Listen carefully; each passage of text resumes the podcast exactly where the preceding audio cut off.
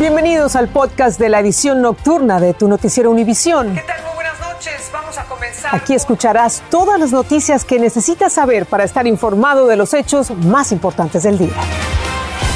Es miércoles 27 de abril y estas son las principales noticias. Yo siempre te pedí No abusé de ella, siempre traté de la ayudarla. pues. Es lo que afirma el taxista que llevó a Devani Escobar el día que desapareció y luego fue hallada muerta en una cisterna en Monterrey. Juan Cuellar dice que incluso avisó a las amigas de la joven cuando se bajó del vehículo. Yo siempre traté de ayudarla, pero yo en ningún momento la toqué. Aumentan los temores de una recesión en Estados Unidos ante la continua caída de los mercados financieros. Expertos advierten sobre una profunda desaceleración económica y el aumento de los intereses. Y al menos ocho muertos y once heridos dejó un sangriento enfrentamiento en la cementera mexicana Cruz Azul entre dos grupos de trabajadores rivales que se disputan el control de la fábrica. Comienza la edición nocturna. Este es su noticiero Univisión Edición Nocturna con Patricia Yaniot y León Krause. Patricia, amigos, muy buenas noches. Comenzamos en México, donde hizo declaraciones públicas el taxista que transportaba a Devani Escobar, la joven que desapareció por varios días y que fue hallada muerta en la cisterna de un motel allá en Monterrey, Nuevo León. un misterio. Este taxista insiste en que él no abusó de la joven y que hasta trató de ayudarla porque se dio cuenta que, dice él, estaba ebria. Incluso dice que contactó a las amigas de Devani. Algunas de ellas hablaron con N de Televisa en Monterrey. Karina Garza tiene lo último de esta historia.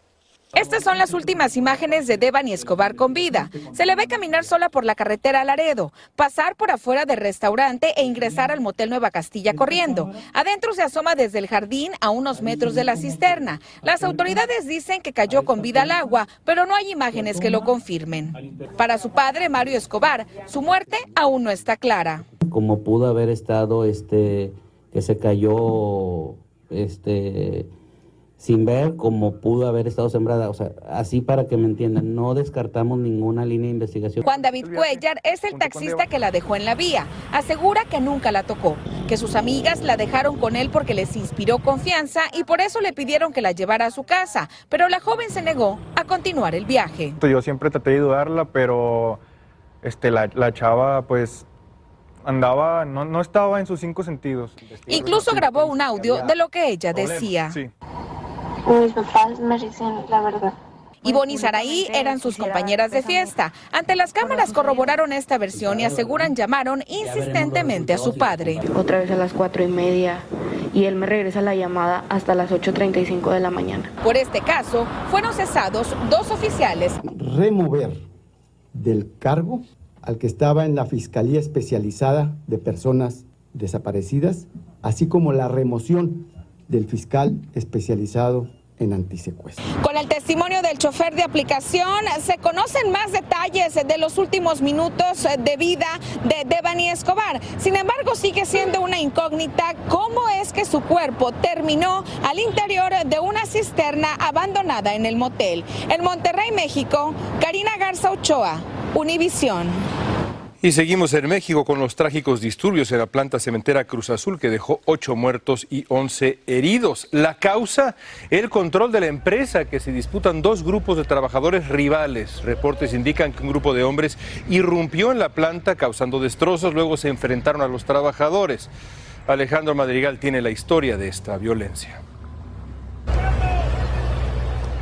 Con autos incendiados y ataques armados, un grupo de 500 personas intentó tomar posesión de las instalaciones de la cementera Cruz Azul en Tula, en el estado de Hidalgo, dejando como saldo a 8 personas muertas y 11 heridos de gravedad. Los vecinos de la cementera, que además son socios cooperativistas, rápidamente acudieron a defender su fábrica. Durante la madrugada de este miércoles, uno de ellos falleció. Hay nueve personas detenidas que pertenecen a ese grupo de 500 porros y sus testimonios, sus declaraciones son cruciales. Se responsabiliza por estos hechos a un grupo de socios que son conocidos como la disidencia y que actualmente poseen el club de fútbol profesional de la máquina del Cruz Azul. Dicen que fue para tomar el control de una de las cementeras más grandes de México. El grupo de disidentes que encabezan José Antonio Marín y Víctor Manuel Velázquez han buscado, insisto, reiteradamente, a través de las amenazas, tomar por la fuerza las instalaciones. En un comunicado, la cooperativa Cruz Azul pide la intervención del gobierno federal para terminar con las intimidaciones, el despojo y la violencia y ayuden a resolver el conflicto que afecta a 25 mil familias que dependen de la Cruz Azul. Los socios cooperativistas ya no quieren más sangre en este conflicto. De acuerdo con los socios, ya son tres hechos violentos en dos años de conflicto, en el que ambas partes se acusan de fraude y saqueo. Es la pugna y la lucha por intereses y posiciones de poder y de dinero. Los propietarios del club de fútbol El Cruz Azul, a quienes los socios llaman la disidencia y que poseen además otras plantas cementeras, ya se deslindaron de estos hechos. En Ciudad de México, Alejandro Madrigal, Univisión. Vamos a cambiar de tema y hablar de lo que puede suceder en Estados Unidos. La recesión podría muy pronto ensombrecer la economía de este país y afectar la vida de millones de personas. Y esto a pesar de los intentos de la Reserva Federal de enfriar el aumento de los precios y evitar que la inflación se salga de control. Desde Washington, Pablo Gato nos amplía sobre esta preocupante situación. Las próximas subidas de tipo de interés por la Reserva Federal debido a la alta inflación ha hecho que bancos como Bank of America adviertan sobre una potencial recesión. El Deutsche Bank afirma que esa recesión este año o el año entrante podría ser profunda. Otros bancos disienten, pero si hay recesión, ¿qué consejos dan los expertos a la población que aún tiene varios meses para prepararse? Pues ahí lo, diría, lo más importante con diferencia es evitar el desempleo. Si hay recesión, habría despidos laborales, así que conservar el trabajo es vital. ¿El segundo consejo? Para protegerse, caso de que acabe sin trabajo, o sea, acabe perdiendo un puesto de trabajo, es crucial intentar ahorrar, ¿no? Para que pueda sobrevivir un tiempo sin eh, el nivel de ingresos laborales normales al, que está acostumbrado es decir, a apretarse el cinturón y solo gastar en lo necesario. Para el tercer consejo debe ponerse a investigar ahora. Si usted paga impuestos, también tiene derecho a ciertos beneficios. ¿Qué programa de ayuda social le podrían beneficiar si pierde un puesto de trabajo? No espere a perder su trabajo para saber cómo puede encontrar asistencia del gobierno, como por ejemplo por desempleo. Esté preparado y conozca todos los pasos a seguir para obtener esa ayuda. El cuarto consejo. También, ¿cómo podría conseguir un puesto laboral alternativo?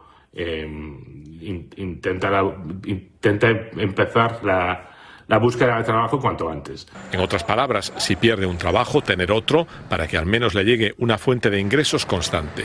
Los expertos también aconsejan no acumular deudas de tarjetas de crédito con intereses muy altos y si puede, páguelas por completo. Comprar una casa podría no ser una buena idea ahora para todos, tanto por los tipos de interés como por la deuda que acumularía. En Washington, Pablo Gato, Univisión. Y ahora vamos a Chicago con la aprobación de tarjetas cargadas con dinero para pagar gasolina o viajar gratis en el transporte público. El programa se abrió hoy y pretende compensar a los residentes de la ciudad por el alza del combustible. Para obtener estas tarjetas se van a exigir ciertos requisitos, evidentemente. David Palomino explica cuáles son y el saldo que tienen esas tarjetas. Tras un intenso debate y en medio de fuertes críticas, en Chicago, el concilio municipal aprobó el plan de la alcaldesa Lorila Food de distribuir 12.5 millones de dólares para residentes elegibles de la ciudad en tarjetas prepagadas para poner gasolina en sus vehículos o para usar el transporte público. Algunos concejales de la ciudad creen que es una estrategia política de cara a las próximas elecciones de alcalde, teniendo en cuenta que en las últimas semanas uno de los candidatos, Willie Wilson, ha regalado más de 2 millones de dólares en gasolina a los residentes. De repente una persona que, es, eh, que va a ser seguramente oponente en, las próximas elecciones de, la alcaldesa Lightfoot, eh, de repente ofrece ciertas cosas y ella siente la necesidad de ofrecerlas también. Otro de los argumentos de quienes se oponen a estas tarjetas prepagadas es que el dinero puede usarse para combatir el crimen. Comprar un nuevo helicóptero para la policía, invertir en la seguridad, en el transporte público, afirmó este concejal. Serán 50 mil tarjetas por valor de 150 dólares para gasolina y 100 mil tarjetas prepagadas por 50 dólares cada una para transporte público. Lifefood insiste en que su programa no tiene intereses políticos. Hay muchas personas con necesidades en esta ciudad y yo tengo que hacer algo para ayudar, afirmó la alcaldesa. El 75% de estas tarjetas serán distribuidas en vecindarios donde habitan personas de bajos ingresos a lo largo de la ciudad. El 25% restante a través de un sistema de lotería. En Chicago, David Palomino, Univisión. Vamos a hablar ahora de los cruces peligrosos a los que se están aventurando muchos migrantes para llegar a Estados Unidos, especialmente aquellos que ni buscan asilo ni quieren que los detecten las autoridades en la frontera sur. Lamentablemente, algunos están perdiendo la vida, como nos informa Pedro Ultreras desde el sur de Texas. Las huellas que los migrantes dejan en ranchos del sur de Texas son señas de que el cruce de indocumentados no cesa, dicen por acá. Es una George Rodríguez, activista y amigo de varios rancheros en el área de Falfurrias, Texas, dice que aquí la gente sigue cruzando en grandes números y muriendo en el camino. Aquí en este lugar encontraron el cuerpo de la migrante. Acá estaba recargada en este aquí Estaba recargada la mujer. Y es que mientras miles llegan a pedir asilo a la frontera, por acá cruzan los que no quieren ser detenidos. De vez en cuando dos, tres, uno, pero son grupos grandes de 10 o más.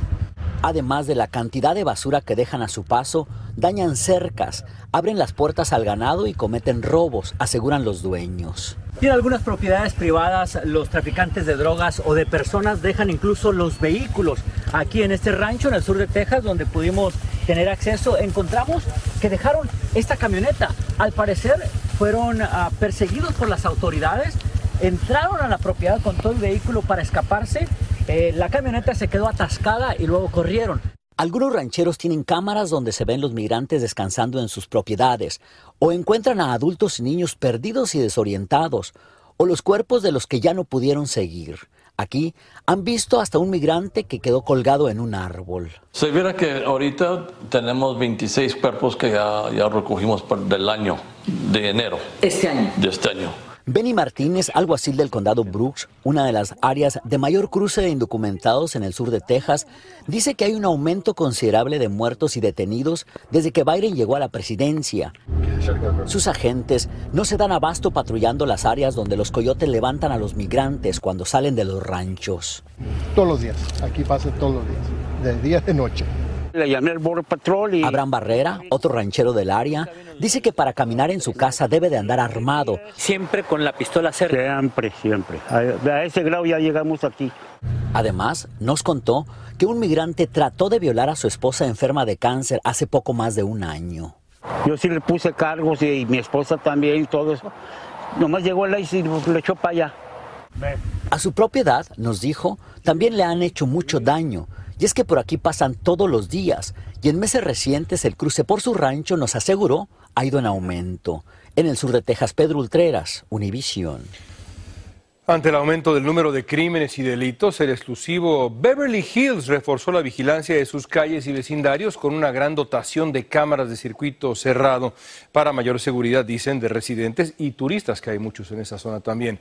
Dulce Castellanos tiene más de este patrullaje digital, como le llaman, y su efectividad en la lucha contra la delincuencia. Con 2.000 cámaras, la ciudad de Beverly Hills está bajo amplia vigilancia, colocándola entre algunas de las ciudades más observadas del mundo. Y la policía dice que busca extender este patrullaje digital.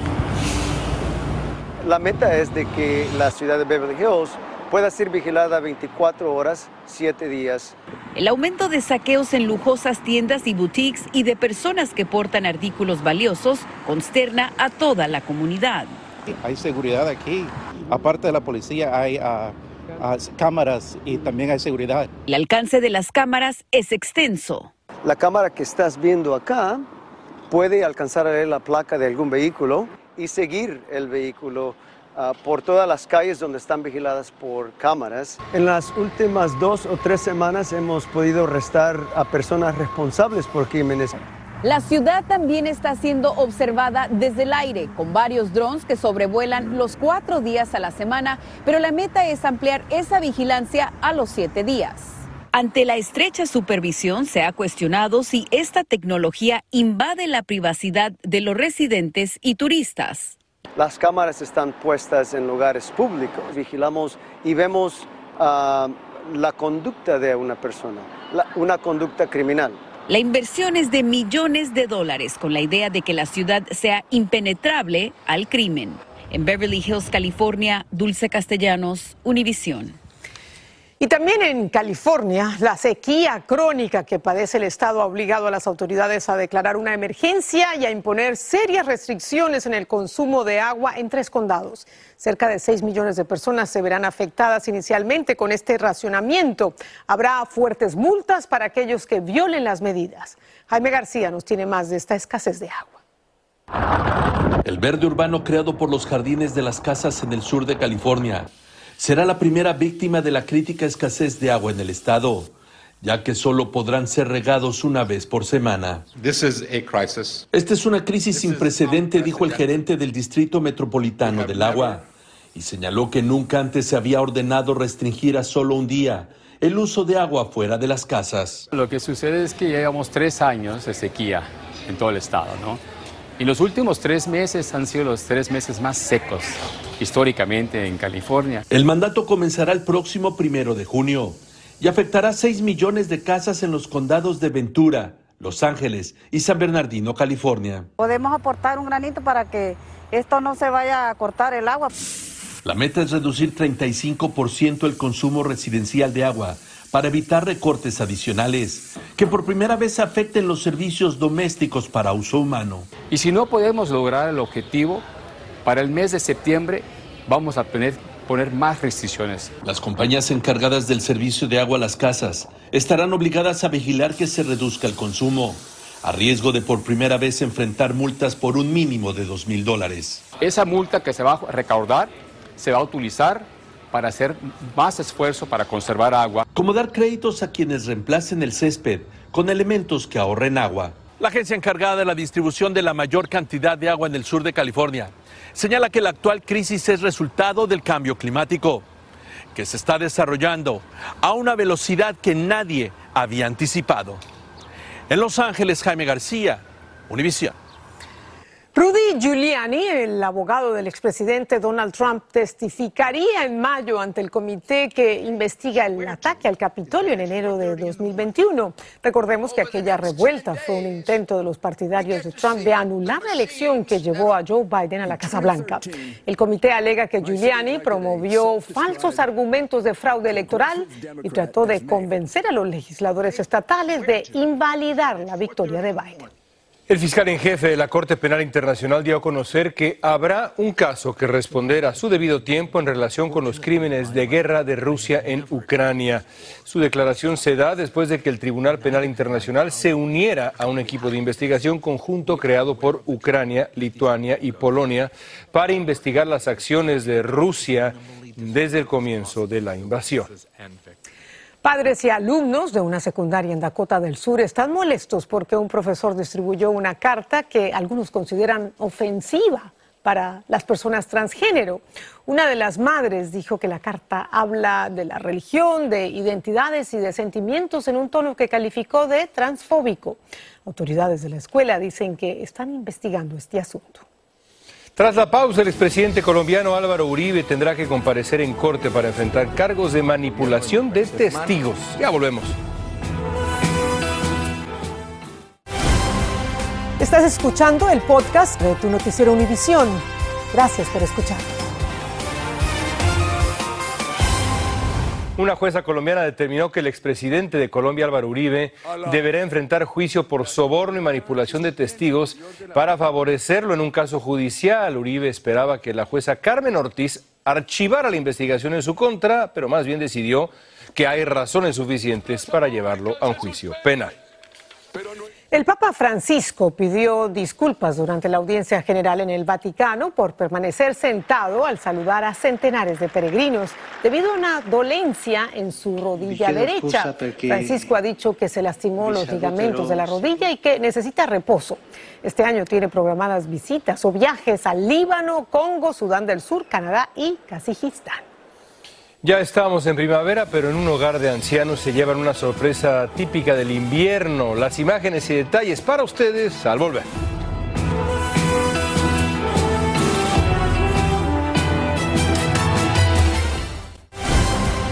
Estás escuchando el podcast de tu noticiero Univisión.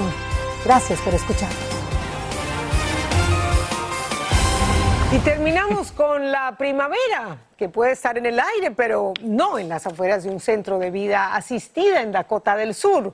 Los residentes se despertaron para ver este hombre de nieve a través de sus ventanas. ¿Cómo? Bueno, ahí les va. Uno de los residentes trajo la nieve después de visitar las colinas negras y él y su hija se divirtieron pues armando este muñeco de nieve y sí, los residentes se divirtieron mucho al ver el muñeco. Patricia Yaniot. Estamos bebiendo la diversión de los residentes. Buenas noches.